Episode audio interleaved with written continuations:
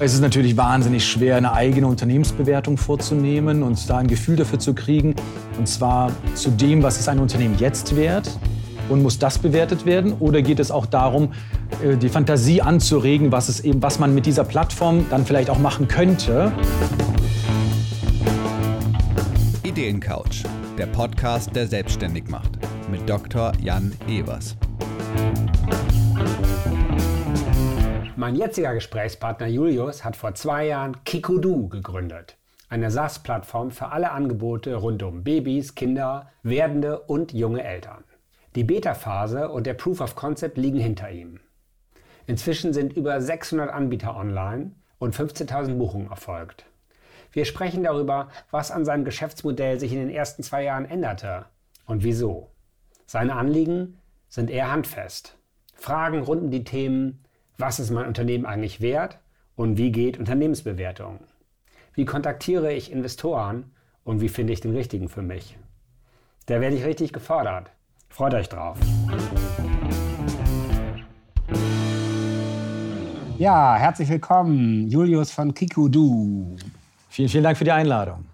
Ja, wir sitzen sogar tatsächlich in einem Raum. Irgendwie, es äh, war, war gerade neulich schon so, dass irgendwie jetzt zweimal hintereinander in einem Raum sitzen, tolles Gefühl und nicht nur digital. Ähm, wir haben uns schon mal getroffen, nämlich vor zwei Jahren, da saßen wir zusammen auf der Bühne ja. beim Labor X in Hamburg. Und äh, du hast damals deine Idee gepitcht. Die war so ganz am Anfang. Und ich erinnere mich rudimentär, es ging darum, so alles, was werdende Eltern brauchen, ähm, auf einem Marktplatz, auf einer Plattform zusammenzubringen. Ja, insbesondere Kurse und Beratungen, also rund um diese junge Familie. Damals waren wir noch ein bisschen spitze auf Babys äh, ausgelegt. Jetzt haben wir verstanden, dass die junge Familie eigentlich vielleicht mehr unser Zielmarkt sein sollte, unsere Zielgruppe. Ähm, und äh, tatsächlich, also alles, was äh, Kurse und Beratungen, Workshops, Seminare mit und für Eltern oder für die Kinder ist, das ist unsere unsere Zielgruppe, ja. Und ich erinnere mich jetzt, wo du das sprichst, kommt das so langsam hoch bei mir. Ich erinnere mich also, dass quasi der, der Ausgangspunkt war, wir fragen ja immer, was, welches Problem wollt ihr lösen? Und du hast, glaube ich, damals gesagt, so, ja, Mensch, in dieser Schwangerschaft, man hat so viel um die Ohren. Und was noch überhaupt nicht digital ist, dass man die richtigen Kurse kriegt, dass man irgendwie von der Geburtsvorbereitung bis irgendwie was dahinter so kommt und so. Das war alles undigital, das war ein doofes Erlebnis bei euch selber als Väter. Ja. Ihr seid alle drei Gründer sind Väter. Ja. Ja, das wow. war also das war, das war ein bisschen Zufall, aber ähm, ein schöner Zufall tatsächlich. Ja, das ähm, macht das, das Why irgendwie so schön einfach. Ich glaube, das erklärt Genau. So und ähm, und dann hattet ihr irgendwie auch so 10, 20 Leute befragt und die sagten, ja, tatsächlich, das nervt so. Und ich muss zugeben, dass ich jetzt doch auch total glücklich und ein bisschen positiv überrascht bin, was ihr jetzt in zwei Jahren geschaffen habt. Also, dass, ihr, dass es euch noch gibt, dass es nicht eine zu kleine, wilde Idee war. Es wirkte so ein bisschen nischig. Können wir gleich noch mal drüber sprechen. Mhm, sehr gerne. Und jetzt irgendwie hast du mir das Pitch Deck geschickt und ihr habt jetzt irgendwie über 600 äh, Anbieter von Kursen und sowas drauf. Ihr habt irgendwie 15.000, über 15.000 äh, Buchungen schon gehabt. Also ihr habt ganz schön marschiert. Und das, obwohl ja letztes Jahr so oder so gerade auch immer noch so Corona ist ja nicht so super zum Babykurse buchen, oder? Ja, tatsächlich. Also ähm, das fiel einiges weg. Ähm, und ich glaube, das war die, die, die größte Challenge im letzten Jahr, da irgendwie bis jetzt da durchzukommen, um trotzdem noch an die Idee zu glauben, ganz besonders wenn man am Anfang steht und eben noch nicht genau weiß, ob, wie es angenommen wird. Und äh, man eigentlich fast bis zum heutigen Tage nicht genau sagen kann, welcher Monat war jetzt so ein, ein ehrlicher Monat, den man wirklich bewerten kann. Ja. Also es ist immer alles unter diesem Deckmantel Corona. Wir hatten sehr, sehr viele Stornierungen, hunderte von Stornierungen und äh, das ist natürlich ganz bitter, wenn man so als kleines Startup das äh, sieht. Äh, und äh, ähm, einige sind natürlich auch pleite gegangen. Und äh, ähm, ja, auf jeden Fall, wir freuen uns trotzdem, dass wir dies geschafft haben. Wir haben unseren Fokus auch verschoben ähm, hin zu natürlich Online-Angeboten. Das haben wir natürlich sehr stark äh, forciert, auch in diese Richtung die Plattform entwickelt. Gibt es denn Online-Geburtsvorbereitungskurse? Tatsächlich, so? ja. Wirklich? Also es gibt äh, Rückbildung online, Yoga online natürlich, super, äh, Geburtsvorbereitung. Super. Also alle Kursleiterinnen und Trainerinnen haben sich auch darauf eingestellt. Und der erste Lockdown war natürlich noch ein bisschen weniger online. Und, ähm, aber Eltern und Kursleiterinnen, Trainerinnen haben sich immer mehr darauf, wie gesagt, eingestellt. Und äh, mittlerweile haben wir über 800 äh, Online-Angebote auf, auf Kikodu, die man direkt auch buchen kann. Und äh, ähm, genau, von Super. ganz vielen verschiedenen. Okay, also von daher quasi Proof of Concept ist absolut irgendwie erfolgt. Ne? Damals kann man das noch nicht sagen. Da konnte man sagen, da gab es ein gewisses Interesse an eurer Vision und da waren wir uns ein bisschen unsicher, ob das Freunde sind und Freunde und Mütter, die ihren genau. Söhnen nicht sagen wollen, dass es irgendwie Quatsch ist. Aber jetzt ist es ein klarer Proof of Concept und ich würde jetzt quasi hier in dieser Session irgendwie einfach mal ein bisschen durchs Geschäftsmodell gehen und um zu gucken, um zu lernen, an welchen Stellen musstet ihr was ändern. So Marktplätze äh, bis Plattformen ist was ihr da macht. Das machen ja ganz viele in ganz vielen verschiedenen Bereichen.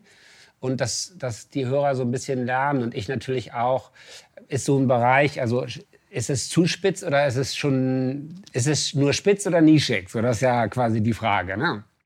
Ich, ich glaube, das ist unterschätzt, ja. meiner Meinung nach. Ähm, deswegen haben wir das gewählt. Ähm, wir glauben, dass, äh, dass äh, Angebote, äh, Beratungen, ähm, wir haben ja jetzt schon ein paar aufgezählt, das ist ja nur ein Bruchteil dessen, was eigentlich am Markt eigentlich alles angeboten wird, dass das auf, auf eine absolute Non-Digitalisierung trifft sozusagen, nicht auf der Seite der Eltern. Die wollen natürlich Digitalisierung, ja. Online-Buchungsprozesse, so wie sie es auch kennen von ganz ja. vielen anderen Plattformen.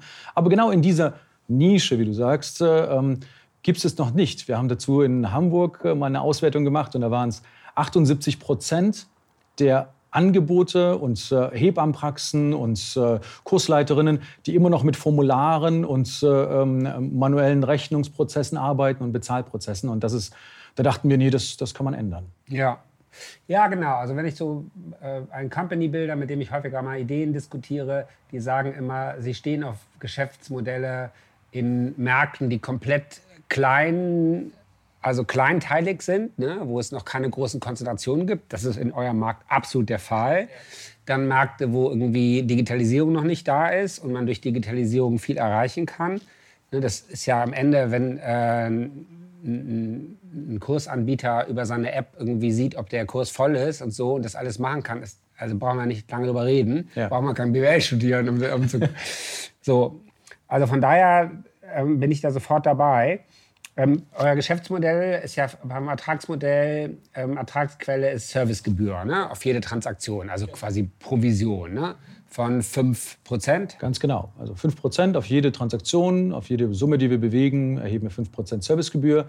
Und da war tatsächlich die erste große Änderung, weil wenn ich das schon vorwegnehmen ja. darf, weil das ganz gut passt. Oh. Ähm, und zwar hatte ich da vor zwei Jahren, vor knapp zwei Jahren, gesagt, dass wir das ähm, immer vom, äh, ähm, vom Teilnehmer nehmen, das Geld. Also das Aha. heißt, diese 5% wird immer ausgelagert, sodass es für einen Kursleiter ähm, kostenfrei ist. Und das war auch zum Beispiel so ein erstes Learning, was wir machen mussten. Wir bekamen ganz, ganz viel Feedback, wo die Kursleiterinnen gesagt haben, nein, ich möchte nicht den, den Eltern das aufoktroyieren, noch diese 5%, sondern ich möchte, dass sie gar nichts davon mitbekommen. Und das war unsere erste große äh, Erfahrung sozusagen und Anpassung, dass wir gesagt haben, nein, Jetzt ist es so, dass äh, jeder Kursleiter, jede Kursleiterin, jede Trainerin selbst entscheiden kann, ob sie alles komplett an die Teilnehmer auslagert oder komplett die Servicegebühr übernimmt. Also das ist eine individuelle Entscheidung. Ähm, und äh, diese Flexibilität ist auch so in Richtung USP natürlich auch ganz spannend. Ja, schön. Ja, also ich habe jetzt hier, lieber Hörer, ich habe vor mir beide Geschäftsmodelle liegen. Das Geschäftsmodell, was Julius vor zwei Jahren ausgefüllt hat, mit unserer Elffelder ähm, Canvas der Gründerplattform und äh, das, was er jetzt netterweise für den Termin nochmal neu gemacht hat. Also eins kann ich zumindest schon mal sagen, die Anzahl der Worte hat sich mindestens halbiert, wenn nicht sogar noch weniger. Ähm, und ja, jetzt wo du es sagst, bei Ertragsquellen stand damals, die der Teilnehmer zu bezahlen hat. Und äh, dieser Relativsatz ist jetzt auch weggefallen. Ja, okay, aber total plausibel. Ne? Verrückt, wieso man irgendwie, wieso man, wieso du damals irgendwie meintest, das ist der Königsweg. So, ne? es, war, es war tatsächlich so einfach nur der Glaube, dass äh, solche Plattformerträge oder Gebühren wenn man die auf die Masse verteilt, an, den, an die Teilnehmer, ähm, dass das irgendwie eigentlich ganz, ganz fair ist und äh, die Anbieterinnen und Trainerinnen ja bereits einen großen Beitrag leisten, ihre Kurse geben und so weiter und die nicht nochmal zusätzlich belastet werden sollten. Das war so ein bisschen die Idee. Da haben wir den Wunsch aber der Kursleiterinnen und Trainerinnen äh, ähm, nicht ganz berücksichtigt gehabt. Und äh, das haben wir dann gelernt. Äh, aber tatsächlich, da wir die Plattform ja komplett selber entwickeln, haben wir es auch sofort auch umgesetzt. Und seit, ich glaube, Februar letzten Jahres haben wir es auch, äh, dass beide die Servicegebühren äh, übernehmen können. Ja, ja, schön. Ich glaube, das ist auch ganz wichtig. Ne? Ich meine, das ist ja auch ein Allgemeinplatz, dass man irgendwie lernbereit ist.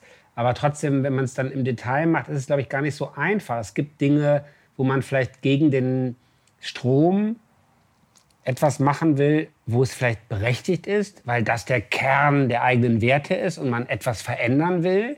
Und dann gibt es viele Dinge, wo man auch denkt, das ist wahnsinnig wichtig und wo man dann vielleicht an der falschen Stelle den Kampf führt gegen ja, den Strom. Also definitiv. Also wir ähm, haben an einigen Stellen gemerkt, dass wir es irgendwie anders gestalten wollten, irgendwie für uns irgendwie leaner, besser, schneller, einfacher.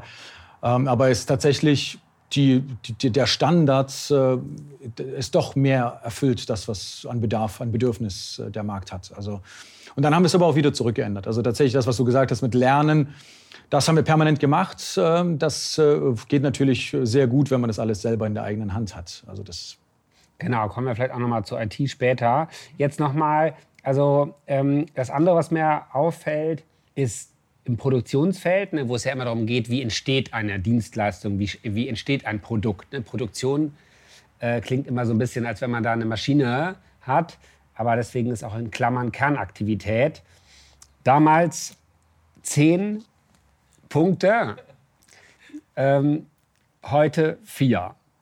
Ein bisschen fokussierter formuliert. Ja. Ähm, ich glaube, dass, ich habe es einfach nur nicht so kleinteilig notiert. Äh, ähm, aber ich, ich glaube, dass einige Prozessschritte etwas zu detailliert waren vor zwei Jahren. Und ich denke, das ist ein bisschen verkopft äh, manchmal, ähm, wenn man solche Dinge ausfüllt und wenn man darüber nachdenkt, über seine eigene Idee und man ist ziemlich sehr im Detail und äh, ich glaube, das ist auch etwas, äh, was man eben auch dann lernt im Laufe der Zeit eben, dass man sagt, na ja, es gibt so ein paar Main Points äh, und äh, dann ist das auch okay erstmal. Ne? Und ich glaube, das sieht man vielleicht genau. Ist, also das merkt man, daran merkt man irgendwie auch eine Klarheit. Ne? Ich lese das deswegen auch mal vor. Also erster Produktionsprozess ist Registrierung auf Kikudu durch den AnbieterInnen. Zweiter, Angebot erstellen durch den AnbieterInnen. Dritter, den nennst du Null, Entwicklung einer SAS, äh, einer SAS-Lösung, Design, Prozesse, Payments, Kikudu mit dem Schlüsselpartner Stripe. Der ist auch gleich geblieben, den hattest du ja. auch damals schon genannt. Ja. Dann kommt Angebot buchen und bezahlen durch den Endkunden, die Eltern, die werdenden Eltern. Und dann kommt Weiterentwicklung der Plattform durch Kundenfeedbacks durch euch. Genau. So. Das ist also tatsächlich super, super mustergültig, so ein Produktionsprozess. Natürlich kann man jetzt jeden Prozessschritt in viele kleine Prozesse, aber so, da wird erstmal klar, wer macht ja eigentlich was. Und ähm, und es wird eigentlich auch klar, dass ihr als, ähm, nennt ihr euch eigentlich Marktplatz oder Plattform? Eine Plattform, eine, ja. sogar etwas noch etwas spitzer, eine SaaS-Plattform, ja. ähm, weil wir sehr, sehr SaaS-lastig sind. Also wir Sag mal, was das bedeutet. Software as a Service, das heißt, äh, wir haben sehr, sehr viele Funktionalitäten und ähm, ähm, Möglichkeiten und Vereinfachungen, insbesondere für Kursleiterinnen und Trainerinnen, also für die Anbieterinnen von Kursen und Beratungen eingeführt dass sie tatsächlich alles damit machen können, also sehr, sehr viel damit machen können. Also Teilnehmerverwaltung, Buchungen natürlich, Bezahlprozesse vor und zurück. Ne? Das ist ja auch so ein, so ein Punkt. Ähm, die ganzen ähm, äh, alles, alles mit Gutscheine erstellen, iFrames einbinden und so weiter auf den eigenen Webseiten. Also es ist halt wirklich, es ist halt nicht nur irgendwie ein, ein plain Booking äh, Tool sozusagen, sondern äh, tatsächlich mehr eine, eine Software, die wirklich als Service dient ähm, und die dafür genutzt werden kann für ganz, ganz viel. Ja, okay, spannend. Und der Nutzen damals auch ungefähr fünf Punkte, 50, 60, 70 Worte. Heute SaaS-Lösung als Plattform, Nähe und Support, Design, ready to sell in 15 Minuten. Minuten. Also das heißt, der Anbieter deines Kurses kann in 15 Minuten seinen Kurs online haben. Also er kann in 15 Minuten sein gesamtes Profil hinterlegen, seine Bankverbindung hinterlegen, äh, Freigabe durch Stripe erfolgt äh, dann automatisch alles und kann das direkt äh, zur Buchung anbieten und direkt verkaufen. Also das ist eigentlich Sehr einfach, bekommt eine eigene Subdomain bei uns auf Kikodu, kann, braucht nicht mal eine eigene Webseite. Also ist sehr, sehr schnell. Das, deswegen sind wir auch mit einigen ähm, Partnern jetzt verbandelt. Also das heißt, wir haben ähm, auch unser, unser Ansprachekonzept auch ein Stück weit erweitert. Das heißt, wir gehen nicht nur auf Kursleiterinnen und Trainerinnen direkt zu, ähm, und motivieren sie bei uns, sich zu registrieren, sondern wir haben auch Kooperationspartner gefunden, die wiederum Kursleiterinnen und Trainerinnen ausbilden. Also das heißt, ihr sucht Schlüsselpartner, die die Zielgruppe auf der Anbieterseite haben, die ihr auch sucht. Ganz genau. Und zwar einem, äh, einem eigentlich kritischsten Punkt. Und zwar noch während der Ausbildung, wo man eben noch keine Webseite hat, noch gar keine Idee davon hat, wie man genau äh, den Verkaufsprozess gestalten möchte und mit wem man zusammenarbeiten möchte. Und genau an der Stelle greifen wir oder möchten wir gern über unsere Kooperationspartner die Trainerinnen, die Angehenden ähm, abfangen und ihnen Kikudu empfehlen, ja. dass sie sagen, hey, macht es doch mit uns, ihr braucht keine Webseite. Wer sind denn solche Kooperationspartner? Äh, zum Beispiel einfach Eltern aus Hamburg äh, ist ein Kooperationspartner. Also die Zeitschrift? Nein, nein, ähm, das ist die Eltern äh, von Gruner okay. und Jahr. genau. Ähm, nein, äh, einfach Eltern ist ein, ein, äh, ein, äh, eine Firma mit verschiedenen Kurskonzepten. Ich glaube, wenn man aus dieser Nische okay. kommt, kennt okay. man das. Entschuldigung. Ähm, ja. Alles gut. Trageschule Hamburg zum Beispiel, da geht es um Trageberaterinnen zum Beispiel, haben wir als Kooperationspartner. Maviba aus Österreich zum Beispiel als Kooperationspartner. Pibeba, Tekla aus Thüringen, also ganz, ganz viele verschiedene spannende Partner. Ja. Okay. Ja, verstehe. Ja, ich glaube, da wird auch äh, deutlich, ähm, was für ein Power am Ende unter Schlüsselpartner in der Geschäftsmodell Canvas ist. Ne? Also ihr habt über Stripe da eure Zahlungsprozesse abgegeben, dass ihr euch da nicht drum kümmern müsst. So, ne? Ihr müsst das wahrscheinlich einmal erstmal elegant integrieren, wahrscheinlich auch ja. nicht so einfach. Nein, das ist nicht einfach. Wir haben auch vor einem Jahr mal Stripe integriert. Oh hell. Ja, aber es ist, äh, ist eine super Dokumentation und wenn man das mit anderen äh, Anbietern vergleicht, ist das äh, schon gut, gut gelöst und gut gemacht. Super Support, also man darf nicht zu sehr auf Stripe da schimpfen. Also ja. die sind schon zu, nicht zu Unrecht ein Unicorn, mehrfach Unicorn. Ähm, das, ist, das ist schon ganz gut. Genau. Ähm dann redet ihr von Franchisegebern, von relevanten Konzepten als Schlüsselpartner. Erklär mal, was dahinter steckt. Genau, aber das ist genau das, was ich meinte. Also das sind äh, diese Partner, diese Kooperationspartner, die wiederum ja äh, als Franchisegeber auftreten und dann diese Kursleiterinnen, Trainerinnen ausbilden, die dann Lizenznehmerinnen sind und denen legen sie dann Kikudu ans Herz, weil sie mit uns eben kooperieren, um äh, dann so zu starten. Genau. Ich würde noch mal gerne auf Kernfähigkeiten gehen. Ähm, da wart ihr damals sogar noch kürzer als heute. Aber damals Programmierung, Produktentwicklung und Organisation, die Extrameile gehen, finde ich sehr schön. Ja. Fokussierung.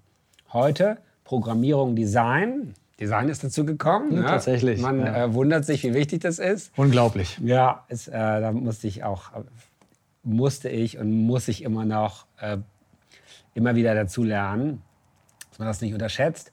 Kommunikation, Support? Sehr entscheidend. Ich glaube, das ist ein Differenzierungsmerkmal gegenüber anderen. Wir sind eben nicht irgendwie so groß, dass wir eben nicht äh, irgendwie in eine Queue die Leute packen, dass wir sagen, hey, ja, irgendwann vielleicht, oder dass wir sogar Geld dafür nehmen, nur um Supportfragen zu beantworten. Also es gibt auch solche Anbieter und äh, Mitbewerber.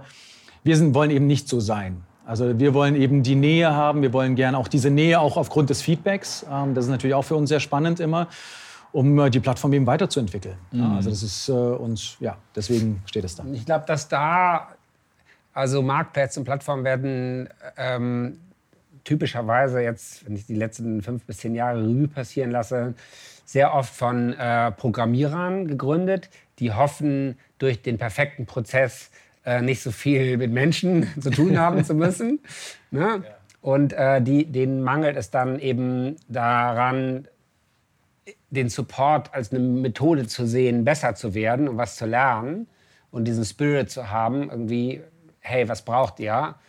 Ja, es ist auch eine Frage, will man das nur als reine Plattform oder Buchungssystem eben angesehen werden in, in, im Markt oder möchte man eher so als eine äh, Community eben wahrgenommen werden? Möchte man eine Gemeinschaft schaffen, wo sich jeder einfach gegenseitig hilft? Da war natürlich auch Corona jetzt natürlich auch sehr spannend zu beobachten, wie, wie dann äh, Leute zusammenrücken, auch zusammengewachsen sind und sich gegenseitig unterstützt haben.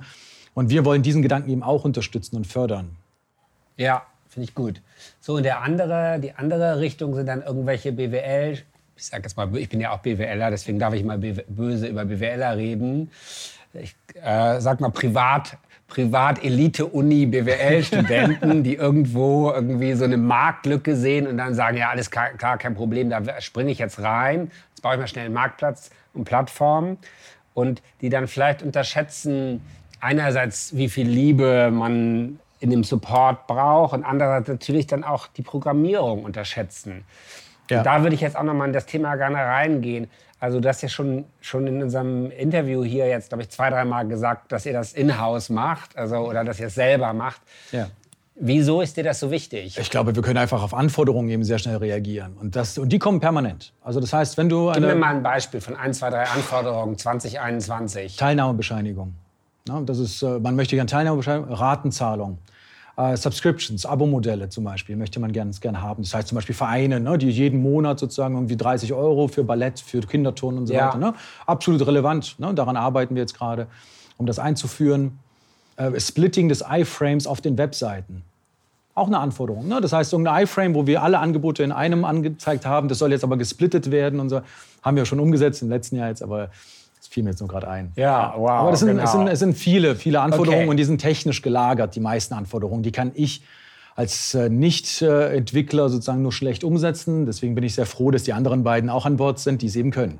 Was mich dabei wundert, sage ich jetzt mal ganz ehrlich, gibt es nicht international, also Kursanbieter, ist doch egal, ob jetzt Eltern oder Babys irgendwie so, es geht doch um Kursanbieter. Gibt es nicht Plattformen, Standards, ähm, die Kurs anbieten as a Service? Ah, es gibt Plattformen, die, ähm, wo man Kurse buchen kann.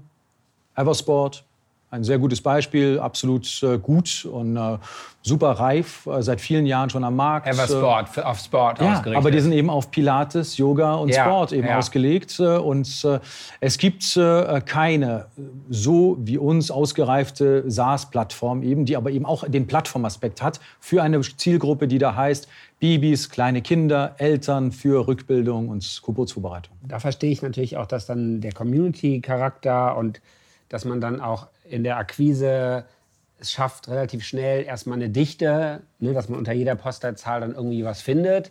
Wenn ihr jetzt das aufmachen würde und sagt, alle Kurse, dann irgendwie alles ist nix, irgendwie so. Ne? Das, das verstehe ich irgendwie. Ich verstehe jetzt nur nicht, also hättet ihr nicht ähm, von einem anderen Anbieter des, deren Plattform nehmen können und einfach dann tailern, fokussieren auf einen neuen Markt? Wäre das nicht statt das jetzt selbst zu bauen? Ich glaube nicht, dass da irgendwas am Markt war, was man einfach so kaufen kann. Also wir reden ja hier nicht von Shopify oder sowas. Also das ist, das ist natürlich ein bisschen was in meinem Kopf rumgeistert. Ja, genau. Ne? Ne? Also, also Shopify, die quasi das Shop-System so standardisiert haben, dass sie einfach für ähm, ganz viele Modelle funktionieren. Auf jeder Webseite integriert werden können. Total genau. super und tolle Lösung und also gar keine Frage. Aber das ist keine Plattform. Also das ist, äh, das ist mir das klar. genau. Also und äh, eine Plattform, äh, die man einfach so kaufen kann und dann ein bisschen tailern, das ist erstens, glaube ich, haben wir das Geld nicht gehabt. Punkt mhm. Nummer eins. Also das ist alles bootstrapped hier bei uns. Also das ist selbstfinanziert bis jetzt auch. Und ähm, es ist, ich glaube nicht, dass, dass es einfacher gewesen wäre, das zu tailern. Ähm, manchmal sagt man ja auch, man sollte ein Haus lieber abreißen und neu bauen, anstatt es zu sanieren und renovieren. Ja. Ich glaube, das geht so ein bisschen in die Richtung. Ähm, und ähm, ich glaube, es gibt auch sowas nicht so sehr am Markt. Ich habe okay, selber, wir haben jetzt nicht recherchiert, äh, aber ich habe nirgendwo gesehen, hey, Plattform zu verkaufen. und jetzt mal andersrum gefragt. Ja. Also wenn ich jetzt überlege, falls es für euch interessant ist, irgendwie, wie man jetzt richtig groß und erfolgreich wird, könnt ihr dann nicht eure Plattformlösung white labeln für andere Zielgruppen und Communities? Genau, ja. Das, äh, ähm, die Gespräche führen wir aktuell auch. Ähm, und äh, das ist auf jeden Fall auf unserer Agenda. Und äh, ja, sehr, sehr spannend, dass du das ansprichst, also, weil es ist genau, äh, genau daran arbeiten wir, weil wir glauben eben, dass wir diese Plattform eben auch für ganz andere Branchen auch eben einsetzen können. Also es ist, äh, wir haben sehr, sehr viel Liebe und Energie reingesteckt und äh, ähm, ob diese es muss dann auch nicht Kikudu heißen, es heißt dann irgendwie äh, Sekudu für Senioren und äh, ja, klar, äh, Yokudu für Yoga und äh, Pikudu für Pilates. Also das ist, äh, das ist dann völlig äh, egal. Ähm, und ja, tatsächlich ist das ein valider Use Case, über den wir aktiv nachdenken und auch schon Gespräche führen. Und das dann quasi ich weiß, dass es jetzt nicht euer Antritt war. Ist jetzt quasi ein bisschen, da kommt jetzt doch der BWLer in mir durch. Äh, der monetarisiert, degenerierte Monetarisierer. ähm, aber quasi, dass dann äh, Kikudu eigentlich nur der Use Case war oder ist. Ne? Also indem man in einem Spezialmarkt, der, der auch eher schwierig ist, weil die Leute nicht so digital sind. Also ich glaube, jetzt Hebammen sind jetzt nicht die, die Vorfront der Digitalisierung, weil deren Job ja auch zugegebenermaßen ja. sehr begrenzt digitalisierbar ist. So. Ähm, und in dem Markt zu sagen, so, wenn wir es da schaffen, dass, dass das Buchungsverhalten, was, wo eine digitale Sehnsucht ist, mit den Anbietern die man erst auf dem Weg unterstützen muss und wo man dann so gut sein muss, dass sie auch Bock drauf haben. Wenn wir es da schaffen, dann schaffen wir es auch mit Angelplattformen. Ja, also das, das klingt aber so, als wenn wir nicht an die Idee glauben und nicht an die Marktgröße glauben. Und das stimmt nicht. Also wir sind immer noch überzeugt, äh, weiterhin natürlich, sonst würde es, würden wir nicht daran arbeiten, dass dieser Markt groß genug ist, um äh, Erzähl mal, was, wie groß ist denn der Markt? Ähm, also wir schätzen den Markt auf mindestens äh, 30, 40.000 Anbieterinnen allein in Deutschland. Ähm, hier reden wir nicht über Österreich oder über Luxemburg, wo wir auch bereits äh, Anbieterinnen haben ähm, äh, und andere Märkte natürlich. Und äh, ähm, es sind, es, wir reden über viele Millionen Buchungen pro Jahr, die da stattfinden. Wir müssen allein schon die Geburtenraten von 700.000 Kindern sozusagen oder Babys oder Geburten jedes Jahr sozusagen da in die Waagschale werfen. In Deutschland? In Deutschland, ja. ja. Und jeder macht einen Geburtsvorbereitungskurs beim ersten Kind auf jeden mm, Fall. Stimmt. Jede Frau. Das kann man sich nicht leisten, das nicht zu machen. Nahezu ja. jede Frau macht äh, Rückbildungskurse. Ähm, viele machen auch Babymassagen. Das kennen die wenigsten, glaube ich, wenn man nichts so mit Kindern groß zu tun hat. Also ich damals sogar einen Ernährungskurs gebucht habe und dann kam ich dahin merkte dann, dass da ging es irgendwie so um Jugendliche, wie man denen dazu beibringt, sich gesund zu ernähren. ich musste bei der Vorstellungsrunde sagen, dass mein Kind drei Monate alt war. Das war ein großer Lacher. Aber anscheinend war irgendwas an der Buchung nicht gut beschrieben oder ich hatte zu flüchtig irgendwie. Ja, aber ja. tatsächlich, also aber auch Beikostberatungen oder Stoffwindelberatungen ist auch ganz, ganz groß. Ähm, ich glaube, das, das ähm, darf man nicht unterschätzen. Ähm, aber ich habe auch irgendwo gelesen, äh, vor einigen Jahren schon, wer es wer es auf dem deutschen Markt schafft, der schafft es auch überall. Okay. Also wir sind grundsätzlich, glaube ich, in Deutschland ein nicht so digital affiner Markt. Ähm, wir sind äh, sehr skeptisch gegenüber Digitalisierung, so grundsätzlich. Natürlich nicht für alle Branchen gesprochen, das, ist, das versteht sich von selbst. Aber wir glauben halt ganz fest daran, dass, ähm, dass der Markt groß genug ist und dass man das Ganze noch white labeln kann und so weiter. Das, das äh, ähm, glaube ich, lag so ein bisschen auf der Hand, liegt auf der Hand. Ähm, und äh, das ist ein Add-on, woran wir gern arbeiten, aber wo nicht der Hauptfokus definitiv liegt. Mhm. Okay, spannend. Ja, also ich glaube, ich habe es ganz gut verstanden. Ich gehe jetzt, gucke jetzt noch mal eben hier durch. Vertrieb und Kommunikation ähm, war damals eine lange Liste, ist heute eine lange Liste. Sag doch mal, wie, wie ist der Hauptweg, an Anbieter zu kommen? Du hast eben schon gesagt, Schlüsselpartner ist, ist ein Weg, den ihr mehr machen wollt. Wie habt ihr in der Vergangenheit, wie habt ihr eure ersten 100 Anbieter bekommen?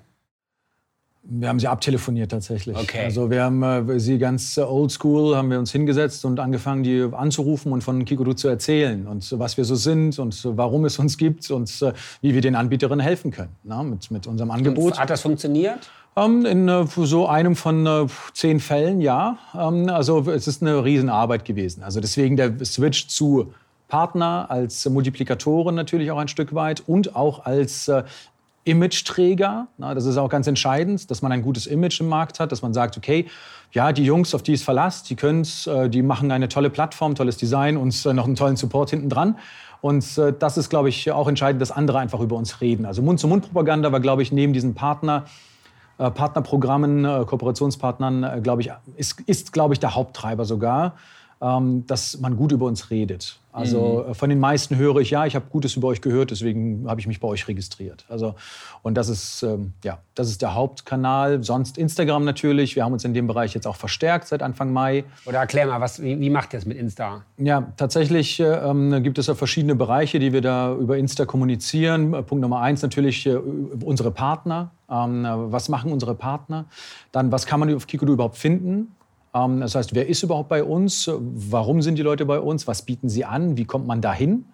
Ähm, und äh, ähm, was kann Kikudu eigentlich? Und was ist und was kann Kikudu?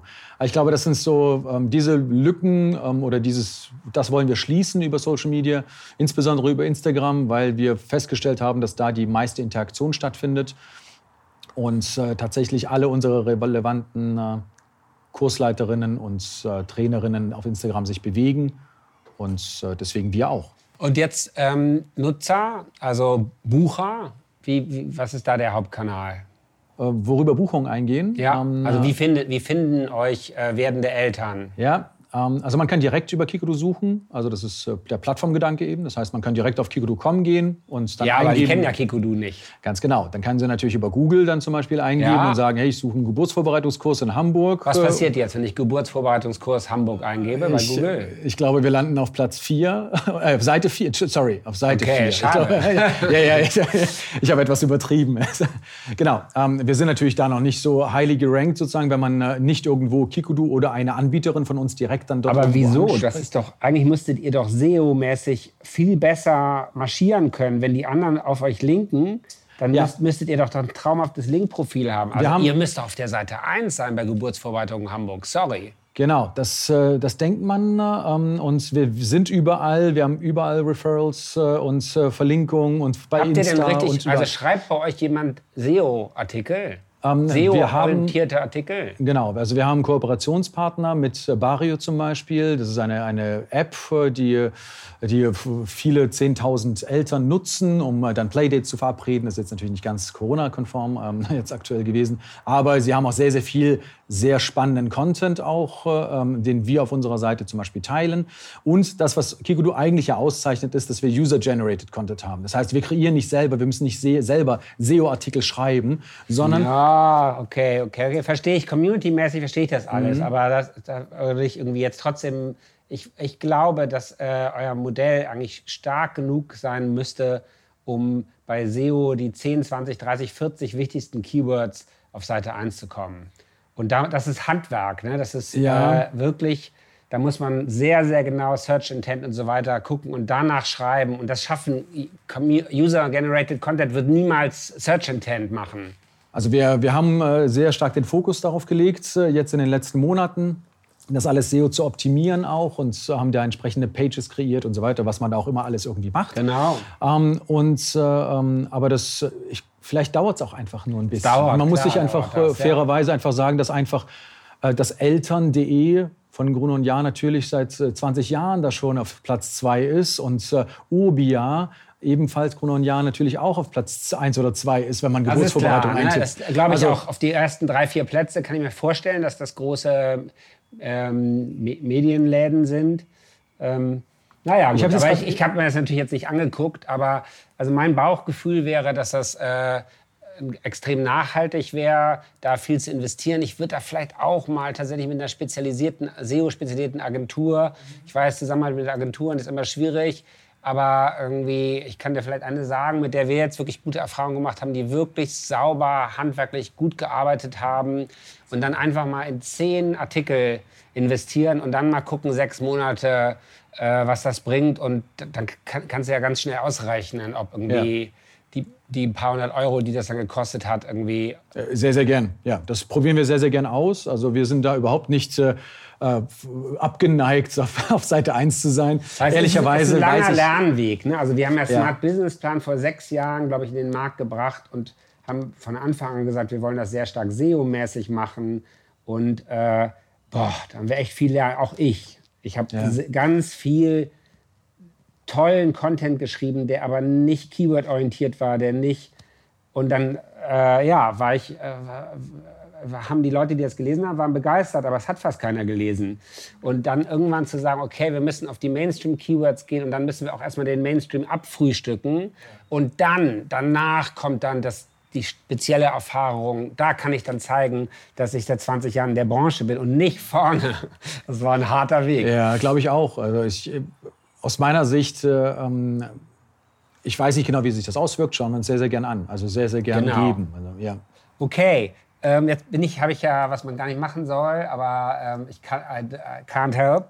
Äh, habe quasi Rat gegeben, ohne dass du um Rat gefragt hast. Alles gut, sehr gern, immer zu. Gibt es denn irgendwas, ähm, was dich jetzt irgendwie äh, in der jetzigen Phase wo ich dir vielleicht helfen kann bei irgendwas, was, du, was wir diskutieren können? Ja, ähm, also es gibt äh, einen, einen Punkt, also ich habe ja vorhin, glaube ich, gesagt, dass, dass wir gebootstrapped sind, ähm, das heißt so eigenfinanziert und äh, bis heute auch und äh, das funktioniert ganz okay. Ähm, es ist noch nicht so, dass wir das alle drei äh, Gründer jetzt schon alle Vollzeit komplett machen. Das ist, äh, dafür reicht es eben noch nicht, fairerweise. Ähm, aber ähm, ja, deswegen sind wir natürlich auch ähm, an, an, Fremdfinanzierung ganz interessiert und führen, würden da gerne Gespräche führen und in Gespräche gehen. Aber es ist natürlich wahnsinnig schwer, eine eigene Unternehmensbewertung vorzunehmen und da ein Gefühl dafür zu kriegen. Und zwar zu dem, was ist ein Unternehmen jetzt wert und muss das bewertet werden? Oder geht es auch darum, äh, die Fantasie anzuregen, was, es eben, was man mit dieser Plattform, Stichwort White Label, dann vielleicht auch machen könnte mit unseren Skills äh, im Gründerteam. Das ist äh, etwas, was äh, uns wirklich sehr, sehr schwer fällt. Also eigene Bewertung und dann natürlich äh, das entsprechende Netzwerk, um äh, ähm, gesehen zu werden, auch für Fremdfinanzierung. Ja, das ist etwas, wo... Okay, okay. Ja, Unternehmensbewertung ist, äh, glaube ich, eines der coolsten Themen. also ich weiß nicht, wie viele Dissertationen dazu geschrieben werden. Ich würde mal sagen 1000. Wir haben eine grobe Schätzung, verschiedene Methoden der Unternehmensbewertung und so. Also da gibt es ganz viele Disziplinen in der BWL und am Ende ist es wie auf dem Kuhmarkt. Ja, also am Ende geht es darum, das ist ja auch bei Hülle der Löwen so schön, ne, dass wir das da mitbekommen, wie, das, wie emotional das dann ist und dass der eine, der sich das vorstellen kann, was er damit macht, der will es dann und in dem Moment denkt der andere, ah, der will es, dann will ich es auch. Ne? Und so.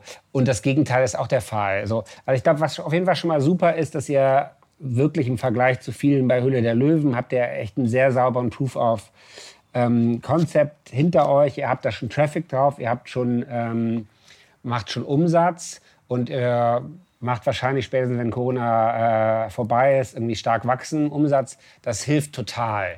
So. Und dann ist der Wert natürlich, wird er eher berechnet darüber, wenn diese Kurve, wenn jetzt stabil weiterläuft, und dafür braucht er natürlich eine stabile Kurve, dafür ist natürlich besonders gemein, dass ihr die letzten Monate keine habt wegen Corona, schwer, sondern ja. irgendwie einen Monat anders läuft als der andere, wie du eben schon mal erzählt hast, dann kann man tatsächlich einen Zukunftswert ähm, verkaufen. Aber das noch Wichtigere ist, glaube ich, dass die Leute, dass die Investoren verstehen, wo ihr hin wollt und dass das irgendwie zu denen passt. Und da würde ich jetzt mal sagen, gäbe es drei Möglichkeiten, die man jetzt, wo man jetzt hingucken müsste, wer könnte das sein, wen spricht man an. Das naheliegendste Case ist natürlich strategisch, wer hat auch so eine Zielgruppe. Ne? Also du hast jetzt eben Gruner und Ja Eltern genannt, also die, Fachzeit, äh, die Zeitschrift und so. Diese ganzen Verlagshäuser haben ja eigentlich auch alle inzwischen Venture Capital Läden. Ähm, finde, das liegt ganz nah, mit denen mal zu sprechen. Ja, ja. Ähm, aber jetzt auch über den Tellerrand hinaus. Wer könnte sonst, wer, wer, wer hat diese Zielgruppe und will sich da ausweiten? Wo gibt es schon Startups irgendwie? Es gibt zum Beispiel ein Startup, was sich auf, auf Kindergartensoftware ähm, fokussiert hat. Die sind ein paar Jahre weiter als ihr. Die habe ich, glaube ich, vor sieben, acht, neun Jahren irgendwie betreut. Ne? Ähm, vielleicht vielleicht passt das auch, dass man die beiden, ich weiß nicht, wo die gerade stehen, aber was ich auch so gehört habe, gerade wenn man noch zu klein ist, es gar nicht so schlecht ist, wenn man sich zusammen ein Gefäß sucht und sagt, wir verkaufen uns zusammen. Das sind zwar eigenständige Firmen, aber wir bauen eine Holdingstruktur oder wir, machen, wir haben die Verträge fertig und du, lieber Investor, wenn du uns jetzt zusammen kaufen willst und damit auf einen Schlag gleich irgendwie ähm, ein strategisches Portfolio kriegst, in dem Moment unterschreiben wir alle diese Holding-Verträge und du kriegst die ganze Holding. Ne, das ist gerade, wenn man zu klein ist. So, wenn man ein, zwei Millionen Umsatz hat oder darunter, dann ist es für, für, für die meisten Investoren, die jetzt nicht Business Angels sind, ist es einfach von den Transaktionskosten zu schwierig. Und da, das, das könnte jetzt einfach ein Problem bei euch sein. So, das wäre quasi so der erste ähm, der, der erste Hebel, dass man inhaltlich guckt.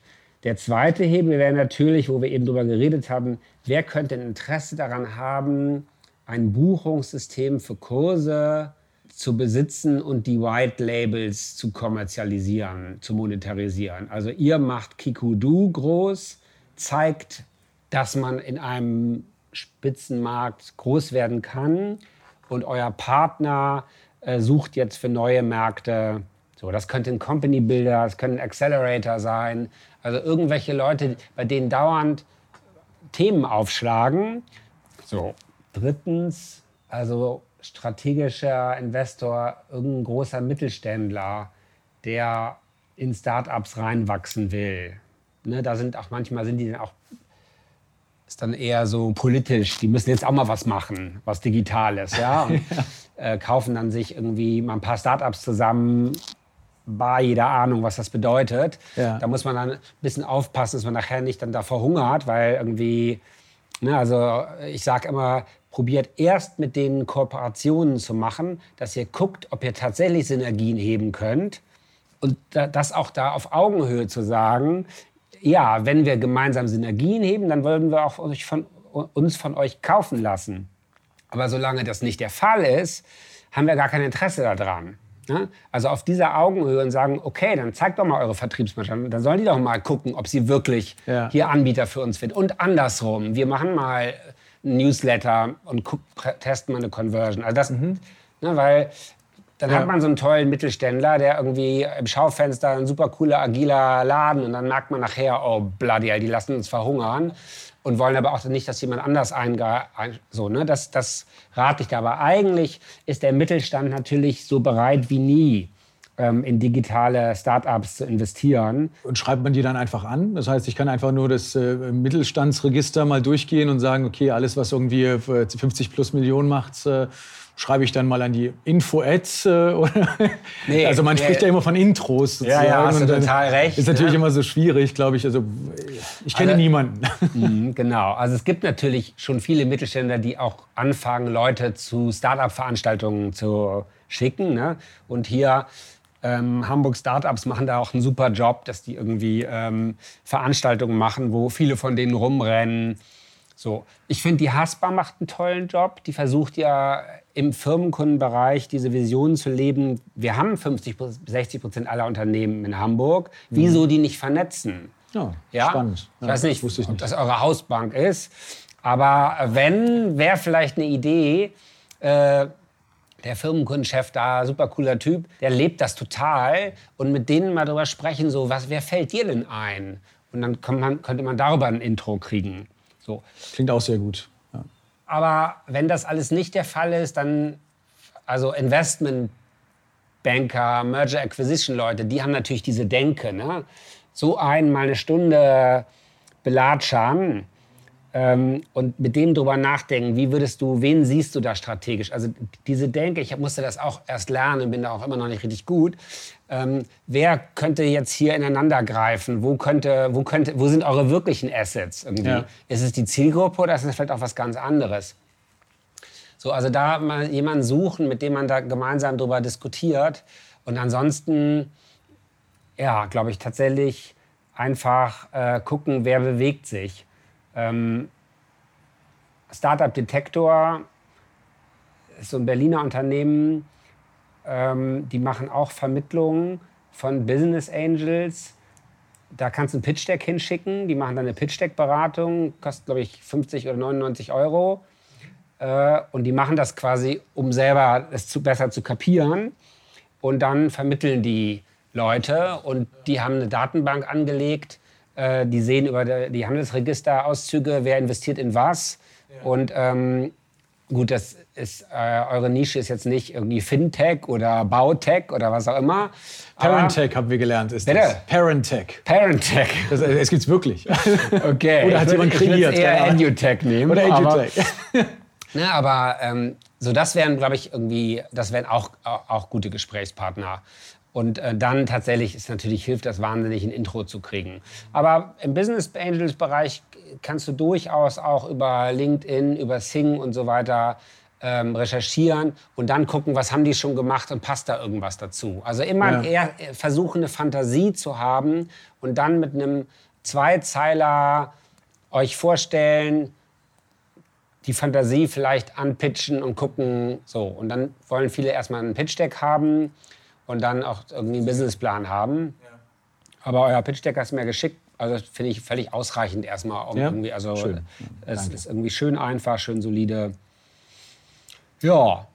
So, jetzt habe ich mich ein bisschen gedrückt um Unternehmenswert. Ne? Also mit, der, mit, der, dem Hinweis auf tausende von Dissertationen. Ich glaube, du hast der Kuhhandel ist bei mir hängen geblieben. Und dann, Genau. Okay, Das okay ist auch alles so, gut. also was ich sagen wollte, also es, es muss, umso mehr das für den anderen strategisch passt, umso weniger ist am Ende der Preis wirklich relevant. So, man muss dann sich eh- nur überlegen, wenn es nachher nicht funktioniert, dass man dann nicht angekettet ist an jemanden.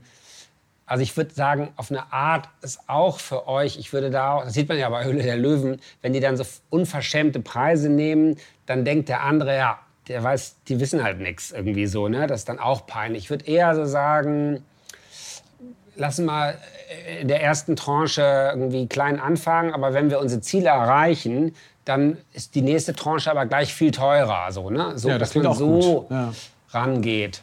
Aber irgendwas muss man ins Investor Deck oder Pitch Deck ja reinschreiben. Und äh, da ist natürlich auch die Frage, ich habe irgendwo gelesen, dass unter 20, 25, 30 Prozent eine Investition überhaupt gar nicht gern gesehen wird. Also, dass die Leute sich mit 10 Prozent ungern abgeben würden in irgendeinem Ist ein Startup. bisschen so.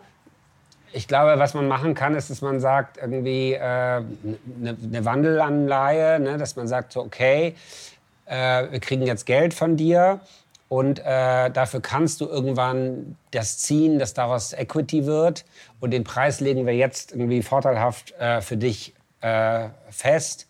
Und da könnte man dann vielleicht auch irgendwie äh, ein, zwei, drei Zeiträume hintereinander packen, sodass man sagt so, okay, wenn wir uns gut entwickeln und unsere Synergien aber auch stimmen, dann hast du nachher, kriegst dann halt dreimal 10 Prozent oder so. Ja. So sowas kann man da machen, aber da, das, da, das ver- verlässt, da, da bin ich jetzt auch nicht mehr richtig äh, gut drin. Aber einfach mal anfangen, Gespräche zu führen und, äh, und den Unternehmenswert äh, Gar nicht so Gar- hoch gar nicht- gar nicht so- raushängen, sondern so, ne? Okay. So, also dann wollen die anderen ja auch immer, ist ja auch immer die Frage, was ihr damit macht, wenn ihr das sagt, wir investieren das Geld in unser gemeinsames Unternehmen, dann ist das ja ein bisschen was anderes, als wenn ihr irgendwie sagt, so, äh, wir haben so teure Gehälter und irgendwie können es das schon nicht mehr leisten. So, Autos, genau. Haus abbezahlen. ja, verstehe ich. Und, ja. und noch mal ganz kurz quer gedacht, was anderes Beteiligungskapital für, für Bankkredite reicht wahrscheinlich noch euer Cashflow nicht, ne? weil ihr wahrscheinlich noch jenseits von Break-Even seid. Ja, ich bin irgendwie gedanklich auch, äh, ähm, das wurde jetzt in der Corona-Zeit so propagiert, diese KfW-Kredite. Und äh, ich bin irgendwie gedanklich nicht bei dem, äh, bei dem Gedanken eben angekommen, dass äh, Kredite wirklich so eine tolle Lösung sind. Also ähm, wenn man vor Illiquidität steht und ein Bankkredit dann einem rettet, da- das ist was, vielleicht da was anderes. Also Ja? das, das ist so ein bisschen in der Start-up-Szene in Deutschland, ist die letzten Jahre ist das Wort Bankkredit und Förderkredit und so total unsexy. Das Absolut. liegt aber ein bisschen daran, dass das Mindset da äh, angelsächsisch ist und in, diesen, in den USA und in England kriegt man halt keinen Bankkredit als Start-up. so, ne? Bei uns ist das eigentlich deutlich besser als in all diesen Ländern. Ich will jetzt nicht sagen, dass es Banken nicht auch risikoavers sind, aber sagen wir mal, wenn man einen Case hat, dass man schon Umsatz macht und eine Linie hat und sagen kann, ich, ich kann ein Break-Even erreichen in ein, zwei, drei Jahren, ist es zumindest diskussionswürdig für Banken.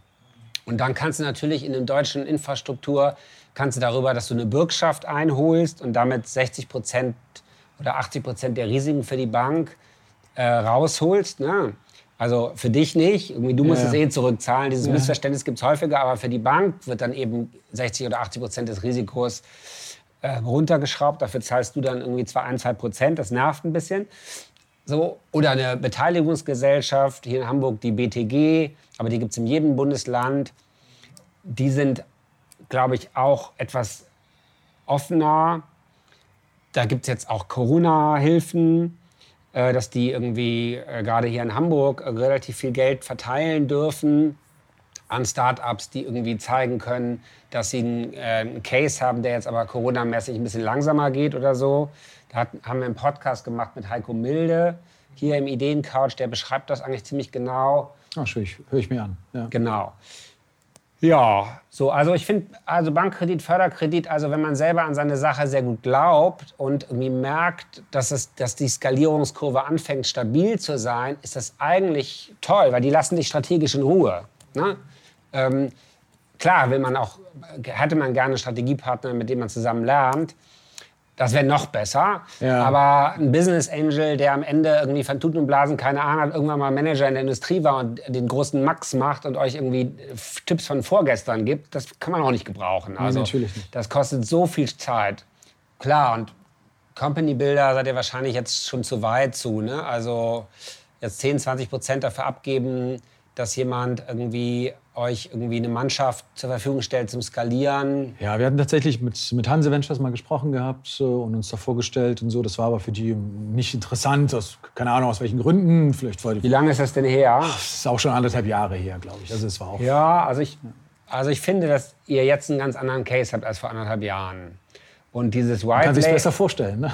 Ja, nee, ich, du kannst es besser vorstellen. Es ist streamliner und ich glaube, dass die, die Welt auch eine andere ist. Also, dass man sich viel mehr vorstellen kann, jetzt spitze Marktplätze, spitze Plattformen. Und wenn jemand kommt und sagt, ich habe eine Buchungsplattform, Technologie entwickelt, also äh, finde ich irgendwie, zumindest sind das ja Leute, die Lust haben, mit einem nachzudenken, die tolle Netzwerke haben. Ja, das ich glaube, im Aufsichtsrat von denen sitzen ja auch irgendwie Medienleute, irgendwie, äh, die, glaube ich, auch da zu Guna und Ja reinreichen und so. Also will ich nochmal probieren, irgendwie nochmal sagen. So, wir waren vor einem Jahr da und jetzt, jetzt stehen wir da. Lass mal reden. Ja, genau. Also da wird man auf jeden Fall schlauer. Also das ist, das, in diesen Gesprächen lernt man, man muss das vielleicht gar nicht so sehen, dass man jetzt irgendwie sofort ein Ergebnis. Mhm. Vor zehn Jahren hat mir mal ein PR-Berater gesagt, wenn ich mich mit Journalisten treffe, soll ich nicht an den Artikel denken, sondern ich soll daran denken, dass dieser Journalist, der viele spannende Gespräche führt, und wir deswegen voneinander viel lernen können. Und dann eher sagen, lass mal Hintergrundgespräch, du darfst es nicht verwenden, aber wir lernen jetzt beide voneinander. Und am Ende des Gesprächs überlegen wir, ob es wirklich irgendwie einen Artikel gibt. Das hat mir tierisch geholfen. Und so will ja. ich das hier auch sehen. Also such gute Leute und führe gute Gespräche und wachse dann.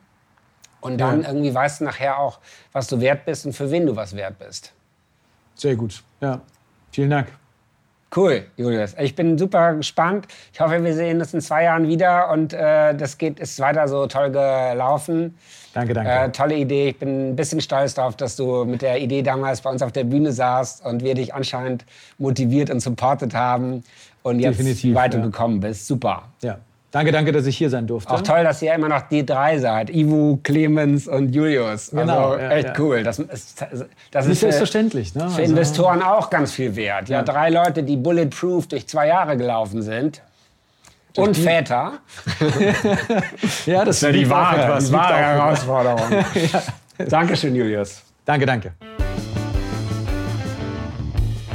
Ideencouch, der Podcast, der selbstständig macht mit Dr. Jan Evers. Redaktion Mira Hische. Technische Bearbeitung Erik Uhlendorf.